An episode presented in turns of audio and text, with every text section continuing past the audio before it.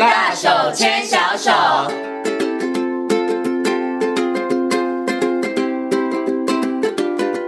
这是教育广播电台，您现在所收听到的节目呢是遇见幸福幼儿园，我是贤庆。接下来呢，在我们节目当中要进行的单元是大手牵小手的单元，很高兴的在今天节目当中为大家邀请到的专业营养师李婉萍营养师来到节目当中，跟所有的听众朋友好好来讨论幼儿早餐方面相关的问题。Hello，婉萍营养师您好。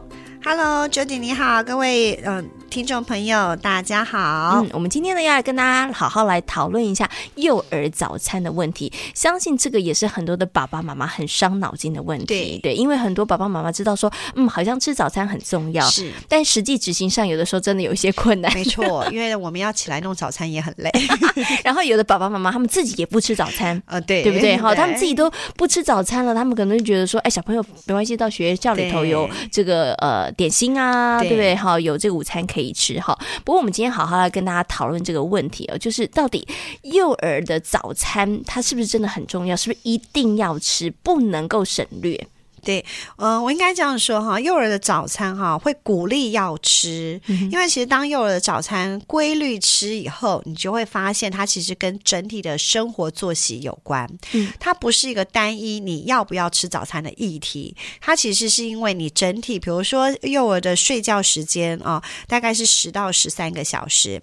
那因为有规律的睡眠、规律的作息，其实孩子在他的生活形态上，他在学习的效果都会比较稳。定性，嗯、对，所以我觉得应该不是说你有一定有没有一定要吃，而是说有些孩子，比如说他睡醒了以后，他可能没有办法立刻吃早餐。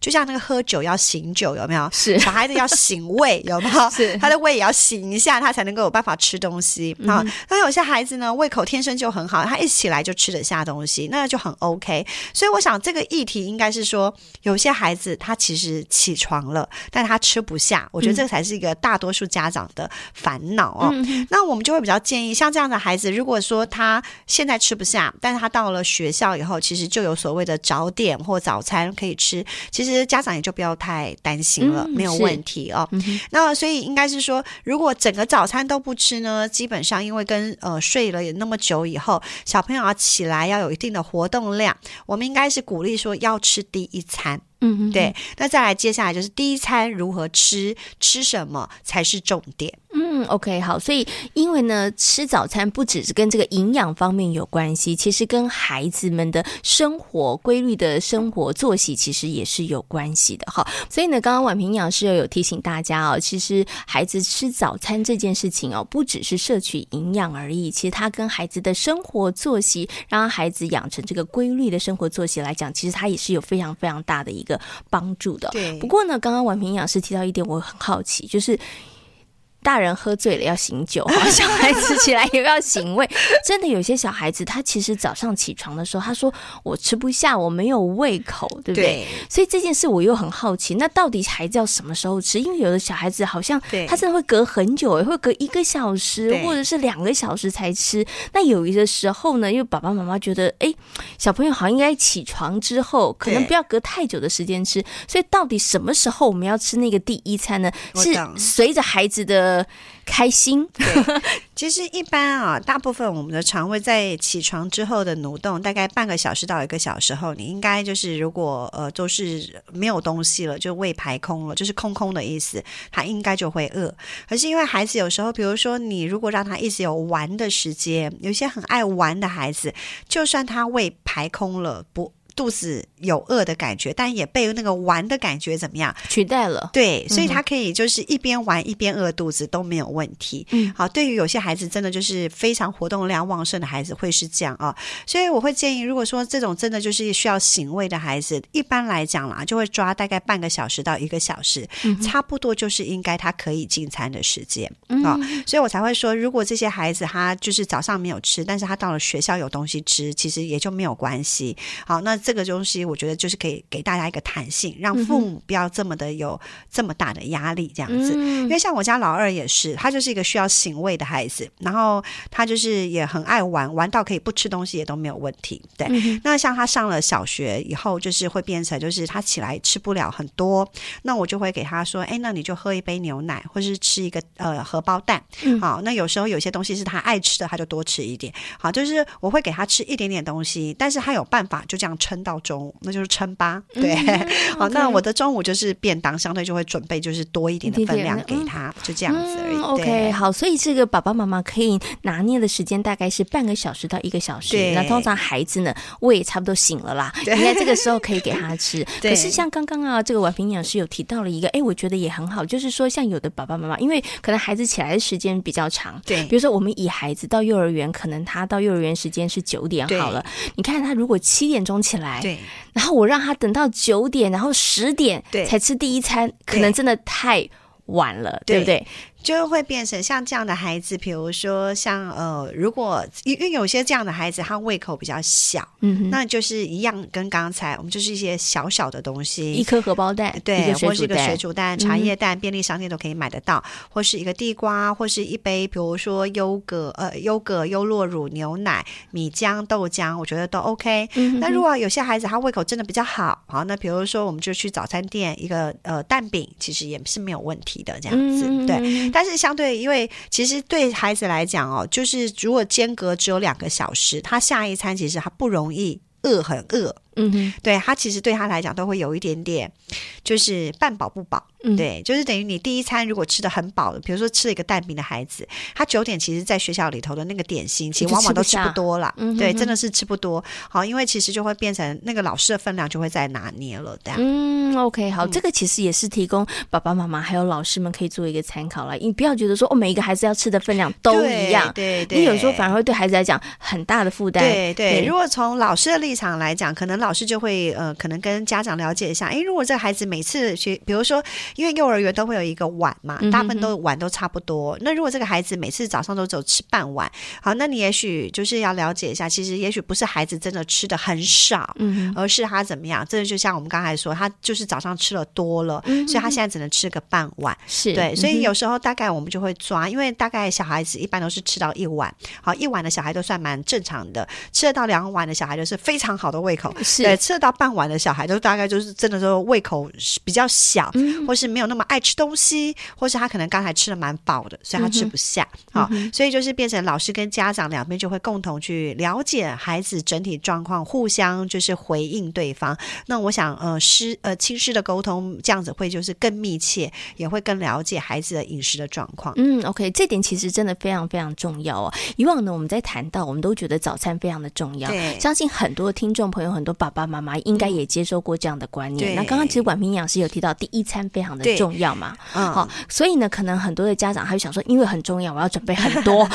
对，其实我应该这样说，第一餐它本来就很重要，那只是说因为年代的不同，因为比如说像我是六年级生嘛，嗯、那我在那个年代，我妈准备的早餐有够丰富，就一桌啦，对，真的这是超级丰富，对。但是因为我们现在这个年代，就是说，呃，以前幼儿园的公餐跟我们现在的公餐的概念，啊、对，就是因为比如说像现在教育局规定，就是幼儿园的公餐还是有一定的标准哦，那包含就是我们现在父母的忙碌，其实我觉得就是早第一餐很重要，对，嗯、但是不用拘泥在就是早餐一定要吃到多多多多多量的概念，嗯、哼哼哼而是比如说我们举例好了，假设我今天选一个肉松面包，跟我选择一个比如说。这个所谓的蛋饼，好，我可能会觉得蛋饼相对会比肉松面包来的更好，好，因为为什么呢？因为肉松面包它是肉松本身是比较偏向加工物品哦，是。那蛋饼呢，基本上就是蛋嘛，对，就是再来就是饼皮哦，所以相对它会容易有蛋白质跟淀粉的组合。是。可是肉松面包的肉松看起来是肉蛋白质，但是其实嗯，现在肉松加工食品对，就是相对它的量没有这么多的蛋白质足够，对，好，所以反而就会提醒大家。就是看幼儿园的早餐，我觉得会是一个还蛮大的重点，这样子。嗯，OK，好，所以吃早餐很重要，但是呢，我觉得大家也要保持那个弹性哈，不要硬性规定孩子一定要吃。多少的早餐。那有的时候呢，可以在家里面吃少少的，到幼儿园之后，第一个早点心的部分上面可以提供多一点，对，或者是说孩子如果早起的话，在家里面吃足够了，点心少一点也没有关系。好，保持这个弹性是非常重要，不要让孩子觉得哇，一早起来就因为吃这件事情很烦恼，跟爸爸妈妈跟老师之间关系紧张，那就不太好了哈。好，不过我们接下来谈谈哦，就是说，如果是爸爸妈妈在家里面准备早餐的话，到底要准备什么呢？哦，这又是好多爸爸妈妈伤脑筋的问题了。他们真的不晓得，因为我真的听了好多的妈妈。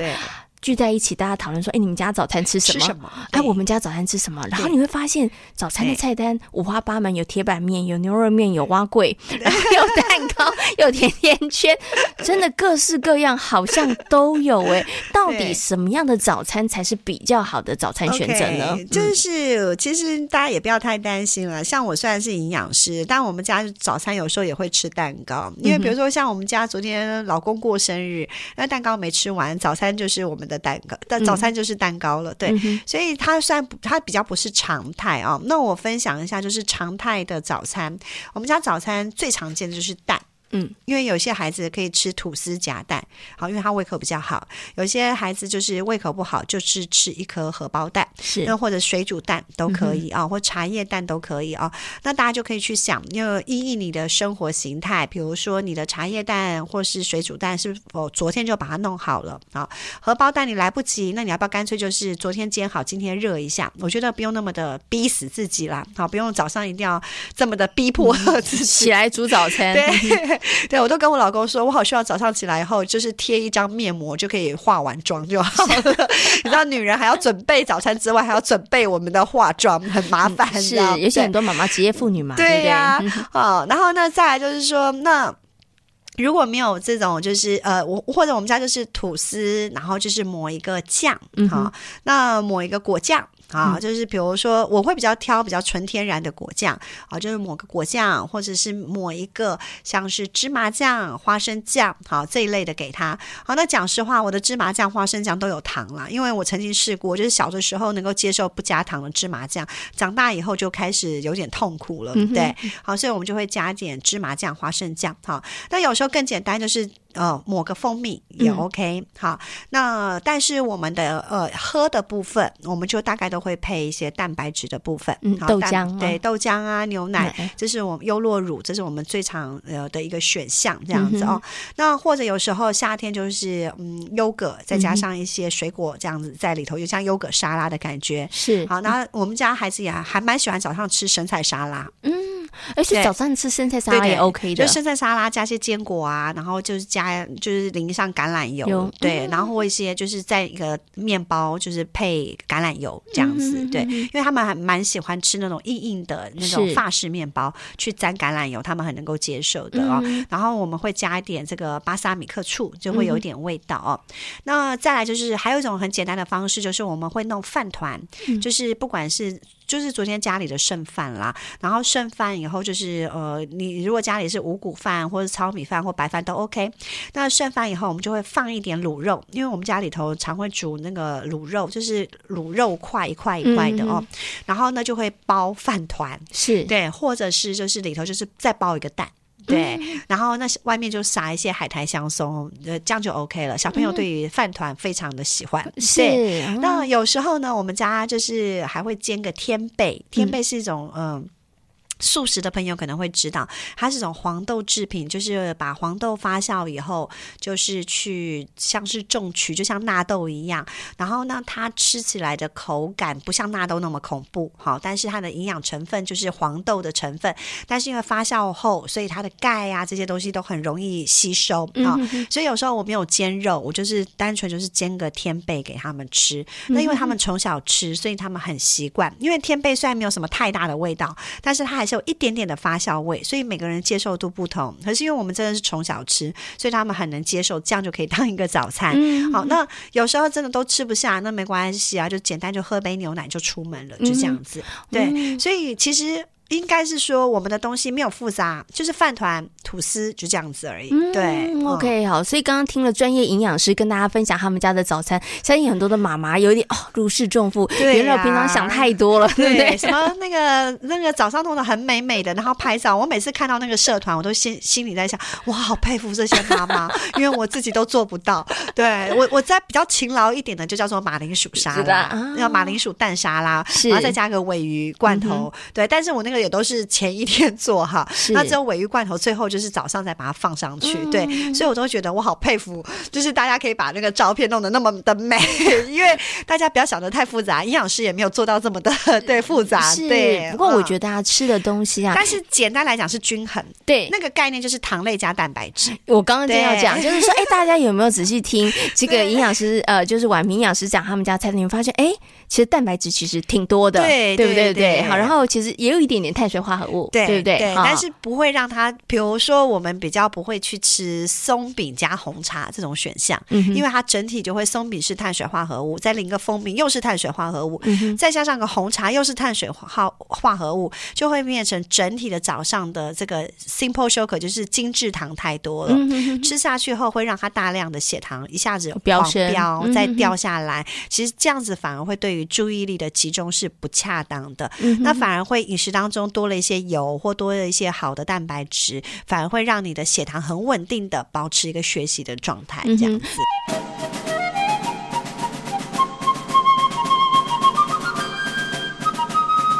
对，所以像刚刚这个婉平营养师提到，他们家吃沙拉，然后会沾这个橄榄油，其实这也是一个很好的选择，因为橄榄油就是油脂的摄取。对，那我们有时候不一定沾沾橄榄油，我们会用芝麻油哦。嗯，对，就是台湾的芝麻油，其实因为很香，所以淋在那个生菜沙拉上，小朋友也很爱。对，就是创造我们自己的地中海饮食。好，所以呢，其实早餐不用弄得非常非常的复杂，但是它有一个重点，就是它必须是均衡的营养，而在均衡当中，可能蛋白质跟糖类，对，对这个部分上面是大家一定要你要稍微有点搭配的哈，对，也就是大家在选择这个项目上面的时候，你可以稍微做一个考量。那刚刚其实啊，婉平营养师提到说，哦，有些妈妈真的好认真哦，摆盘美美的，然后早上起来很早这个做早餐呢，但我觉得这样的妈妈，我们要给她这个掌声鼓励的。但是其。他的妈妈，如果说我觉得啦，因为像有很多的妈妈是职业妇女，大家要选择的是聪明，然后可以快速的准备早餐的方法，然后不要给自己这么大的压力。对，因为有的时候妈妈压力太大的时候啊，我觉得，我觉我觉得反而就破坏了这个吃早餐的美比如说哈，像煎肉片，我觉得也不错。嗯哼。大家不用把它想成是煎嘛，就是冷冻肉片，我们腌一下，然后就是就前一天腌一下，对对。然后你你可以不要今天煎，嗯、你就等于是昨天煎好。其实我还蛮喜欢用微波炉做东西，或电锅蒸热一下，对、嗯。所以你就把煎好的肉片等于冷藏嘛，第二天你拿出来就是电锅蒸或是微波炉围一下，然后你就放在吐司里头啊，这样永远都比你在外面吃那些重组肉片来的好，这样子。哦、对，所以我就是我觉得有些东西前天做，然后也是一种。呃，选项这样子，嗯、对，OK OK，所以妈妈真的不用四五点起来，对，我们可以前一天先懒呢，就来个花生酱，就跟芝麻酱、杏仁酱就好了，对，也是可以的。而且我觉得啦，早餐它其实要多样一点，你真的叫孩子或是家里面其他成员每天都吃一样的，大家真的也会吃腻，对。对对。所以呢，偶尔，然后我觉得做一些变化性，它会让吃早餐这件事情变得比较有趣，没错，比较好玩，孩子会充满期待，对。对，因为。就像刚刚婉萍营养师说的，哎，家里的小朋友如果是他喜欢吃的，那一天食量就会胃口大开了，对对对呀，所以我觉得可以做多一点的这个弹性的安排，好好。可是我们刚刚讲的都是在家里做，但是我知道又有好多的妈妈、好多的爸爸，他们其实呢可能是送孩子到幼儿园的途中，我可能在便利商店啦，或者是我可能在早餐店买现成的早餐。其实呢，要怎么样去买这些现成的早餐不踩雷是非常重要。好的，所以呢，我们接下来请婉平营养师来告诉大家，如果我们要去买这些现成的早餐的话，该怎么买才是聪明的选择？然后有哪些东西是千万不要去碰，然后千万不要把它组合在一块的？好，就是我们把它简单的分成哦，就是早餐红黄绿灯哦，就是红灯就是不鼓励多吃哦，那绿灯就是表示就是常态就是应该要占这个三分之二的量啊，哦，剩下就是黄灯的概念。那什么是红灯不鼓励呢？比如说，呃，大概的原则都是以加工品为主啊，比如说像是铁板面。啊、哦，然后因为铁板面很咸，它真的非常的咸啊、哦嗯。对小朋友来讲，这已经超过他一天，应该不是一天，应该是三天的盐分摄取量。那、嗯哦、那火腿还有培根还有热狗的部分哦。那另外就是奶茶，因为现在的奶茶大部分都是奶精的奶茶，而不是真的鲜奶的奶茶哦。嗯、那另外就是还有可乐，我真的有看过有早餐店有可乐、嗯、咖啡，还有各式茶类。那是不是那种碳就是碳酸汽水都不适合？对，因为其实呢。单纯就是含糖饮料了，嗯，对，而且它其实可乐也是有咖啡因的部分哦，那就会变成如果幼儿园之前的小孩子的咖啡因量哦，大概其实五十 CC 的茶类就差不多了哦。嗯、那呃，再来就是像呃我们来讲，就是呃就是加工品就会提醒大家，那什么样的是绿灯呢？绿灯呢，比如说像我们去早餐店有荷包蛋，好、嗯，或者是便利商店有蒸地瓜、烤地瓜，好，或者是比如说有 cheese，比如说。吐司配一个 cheese 加一个荷包蛋，这种绝对都很棒哦。那鸡胸肉里鸡肉三明治这种也没有问题哦。玉米蛋饼哦，馒头夹蛋，萝卜糕加蛋，好，都还算是在外食呃加工品当中的单纯的东西啊、哦嗯。我想就是说，我们今天就是要务实的面对，就是外食不可能这么的纯天然，好纯的这么的棒的这个观念，所以我们把它分成红黄绿灯，让大家稍微会有一个具体好，就是。绿灯就是比较偏天然的食物，好，那红灯就是完全就是指向就是加工，非常的加工食品这样。嗯、好，那再来，那像中间呢，有一些偶尔吃，哈，例如呢。像是炸鸡块，你知道有一种那个小宝宝、小孩子吃的那种炸鸡块，鸡米花之类的。对对对对对对对，它为什么是黄灯而不是完全的红灯？它的确也是加工品，可是但是以蛋白质的部分去看，它其实是优质的蛋白质。那炸的部分其实对孩子来讲，并没有大家想象中的那么的严格，因为他们的活动量比我们多，所以炸这件事情对他们来讲不是那么严格，都不能吃的一个概念啊、哦。所以那再来看像薯条、薯饼，其实我觉得它也不到达红灯。为什么？因为讲实话，薯条、薯饼里头。毕竟它还是有马铃薯在里头哦、嗯，所以它还是有马铃薯的纤维含量在里头。是，它会比我们吃一般所谓的松饼而言，一一样都叫饼，但是松饼里头是没有什么膳食纤维的，可是马铃薯是会有膳食纤维的。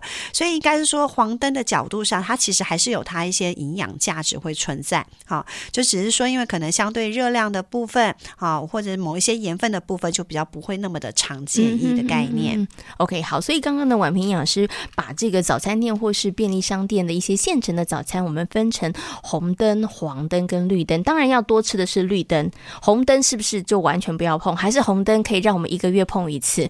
嗯，有一些东西是真的没有很建议啦，比如说像奶精，对孩子来讲，真的是一个没有必须性的一个食物，这样子。嗯、对，是哦。你跟我说他偶尔喝，我是觉得偶尔喝是真的 OK 啦，嗯、但是就是就是。我觉得就是一个月一次，我觉得就是一个月一次，我会觉得也有点多，欸。我听听，我听起来感觉很勉强，就是 能不喝就尽量不要喝，因为他对于孩子的健康来讲，或者是他的营养需求来讲，他真完全没有任何的帮助。对对对，因为比如说，假设你跟我讲说红茶，我会觉得还 OK，因为茶至少是一个咖啡因，它无害，它只是让他比较那个兴奋。你知道，有时候那个孩子一直在睡觉，让他兴奋一点也没什么不好，你知道吗？只是那种太爱走来走去的孩子。孩子给他兴奋就比较不好，不，对，所以其实没有这么的绝对的不好，嗯、但只是奶精，因为真的实在。那实在是太加工了，到达就会建议就是一个呃能少就少这样的概念，嗯、对，那就真的可以不要碰啦，对，对不对？哈、嗯，好，所以呢，这个红黄绿灯的这个早餐里头，绿灯当然大家就是尽量的选择，那黄灯的部分的这些呃这个早餐的话，偶尔大家可以选择是没有问题的哈，不用太紧张，因为我像我知道有些三明治里头，它其实是属于炸鸡的三明治，所以这也是偶尔可以选的，没有问题的。那我们刚刚提到这个红灯的食物呢，就请大家。尽量尽量呢，就不要去选择它了哈。那这个红灯食物呢，可是好多红灯食物就是小朋友喜欢吃的，像铁板面啊，像这个奶茶 哈。但是我觉得这个可能就是要爸爸妈妈要最后提醒大家，就是爸爸妈妈要以身作则，你不能够自己吃着铁板面，然后叫孩子说。你不能吃铁板面哦，这就是孩子不要吃，真真的太为难孩子了啦。对，孩子就会想说：“啊，你都吃，为什么我不能？” 对对，所以如果要让孩子在这个饮食的部分上面哈，越来越健康，然后选择好的食物来这个食用的时候，我觉得除了要教育他之外，父母亲的以身作则。也很重要，没错，对不对？好，对，这也是要特别提醒我们的听众朋友，还有我们的爸爸妈妈的。那今天呢，也非常谢谢呢，李婉平营养师在空中跟所有听众朋友所做的精彩的分享，感谢你，谢谢。谢谢。